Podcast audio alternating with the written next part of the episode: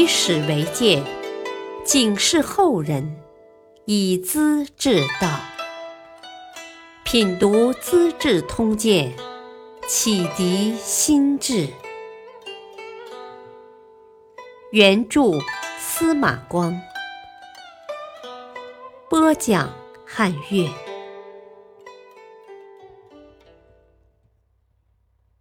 唐明皇南内怀旧，李辅国别有用心。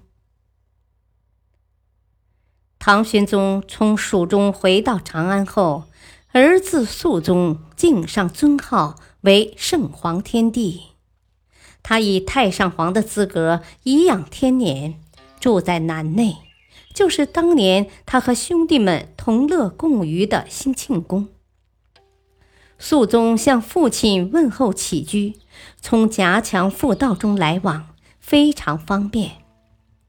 太上皇也偶尔到皇帝的住所东内大明宫走动，来来往往，颇有父子天伦的乐趣。太上皇七十多岁了，心闲无事，爱和一些老人共同生活，身边全是故人旧物。左龙武大将军陈玄礼，内侍太监高力士，玉真公主何如仙缘。内侍王承恩、魏越和一些梨园弟子，这些人最少也是五十岁以上，常在左右侍候。老人爱看热闹，时常坐在临街的长庆楼上，看楼下熙来攘往的人群。有时，一些老头老太婆从下面经过，抬头望见太上皇。霎时间，开元盛世的美好记忆，种种情景涌上心头，楼上楼下恍如隔世的梦寐和惊诧。很自然的，老百姓要向太上皇叩拜瞻仰，热泪簌簌的呼喊万岁。太上皇呢，情不自禁地请老人们在楼下停留，摆酒设宴，喝上几杯。共同回味往时的人事和光景。老将军郭英卫也是太上皇的常客，三杯酒后娓娓而谈，尽是当年的生活回忆。有时蜀中剑南的官员入朝奏事，经过楼下，也要拜舞欢呼。想到落难成都时的亲切关系。老人在感情上跟他们是连在一起的。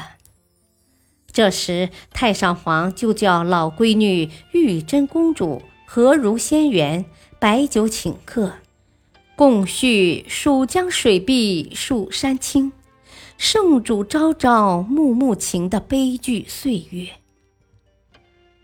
这种垂暮老人的生活情态自然美满，富于人情味。是长寿健康的灵丹妙药，应该受到晚辈的保护和尊重。可是，当年飞龙马厩的扫粪童儿，如今深得肃宗宠幸的太监李辅国，跟张皇后联合一起，权势赫赫，正是得意的时候。太上皇左右都是历经沧桑、看透事情的过来人，哪里把这些浅薄的暴发户放在眼里？有时碰面也不打招呼。俗话说：“可以得罪君子，不可得罪小人。”呐。李辅国暗暗的把这帮老闲人也恨上了。李辅国不时地向肃宗故作惊人之言。啊！我太上皇住在兴庆宫，每天跟外面的人来往。陈玄礼、高力士都是有声望的人呐，恐怕在打什么歪主意吧？军队将士是跟陛下在灵武起家的，看到太上皇的活动，心里很不安呐。我反复给他们解释，都不相信。这事儿不能不向陛下挑明啊！肃宗又惊又悲，流着泪水说：“ 太上皇心肠仁慈，哪有这种事呢？李辅国却越说越像。啊，太上皇当然不会这么想啊！可他身边的那些小人就不同了。陛下是天下的主宰，应当从国家利害出发，祸乱要在萌生时消灭，岂能像老百姓一样讲那些鸡毛蒜皮的孝心礼貌呢？啊，兴庆宫在大街上，围墙又矮。百姓出入方便，不是太上皇应该住的地方啊！还是接到宫里来为好，这样既杜绝了小人的打扰，陛下每天能够见面，太上皇也可常享天伦之乐呀，不是一举数得吗？肃宗没有接受李辅国的意见。李辅国竟假传圣旨，把兴庆宫的三百匹马牵走，断绝了太上皇送往迎来的交通工具。太上皇是何等聪明的人物啊！他心里很明白，便对高力士说：“哼，我的儿子受李辅国的山货，孝道不能坚持到底了。”李辅国又发动将士向肃宗叩头嚎哭，要求把太上皇迁进西内太极宫。肃宗只会哭不出声。李辅国慌了神儿，怎么办？不久，肃宗生病，他假传皇帝的意思，迎接太上皇去西内游玩。走到瑞武门，带领五百名骑士，手持刀剑拦住太上皇，请求道：“皇帝怕兴庆宫太窄陋，特地迎请太上皇迁居西内。”老人家突然受惊，几乎跌下马来。高力士火了，斥道：“李富国，你敢如此无礼！滚下马来！”李辅国不得已下马，力士当即传达太上皇的意思：“啊，诸位将士都请自重。”将士们收好刀剑，跪在地下高呼：“万岁！”高力士又喝令李辅国帮助太上皇上马，牵住缰绳，一起进入西内，住在甘露殿。李辅国退下去了，留下的侍卫都是又老又残的兵士。陈玄礼和高力士等人从此和太上皇隔开了，太上皇也随遇而安，当即宣称：“呵呵，呃，兴庆宫我要让给皇帝了，他不接受。今天要我搬家，呵，正合我心意啊。”这天。李辅国与六军大将穿着素服求见皇帝，叩头请罪。肃宗畏惧军队，不得不当面打圆场下台。啊，南内和西内都差不多。呃诸位怕小人山祸，防微杜渐，安定国家社稷，有什么不对呢？刑部尚书颜真卿带领大批文官上表。安慰太上皇，问候起居，表示关怀和支持，也是给李辅国警告：啊，不要干得太蛮横了。为了这事，李辅国恨透了颜真卿，竟找个机会把他贬为彭州长史，接着又将高力士流放乌州（今湖南乾阳县西南）。王承恩便去播州，经贵州遵义。陈玄礼勒令退休，老宫女如仙媛也送到归州，今湖北秭归闲住。老闺女玉贞公主进玉贞观去当女道士。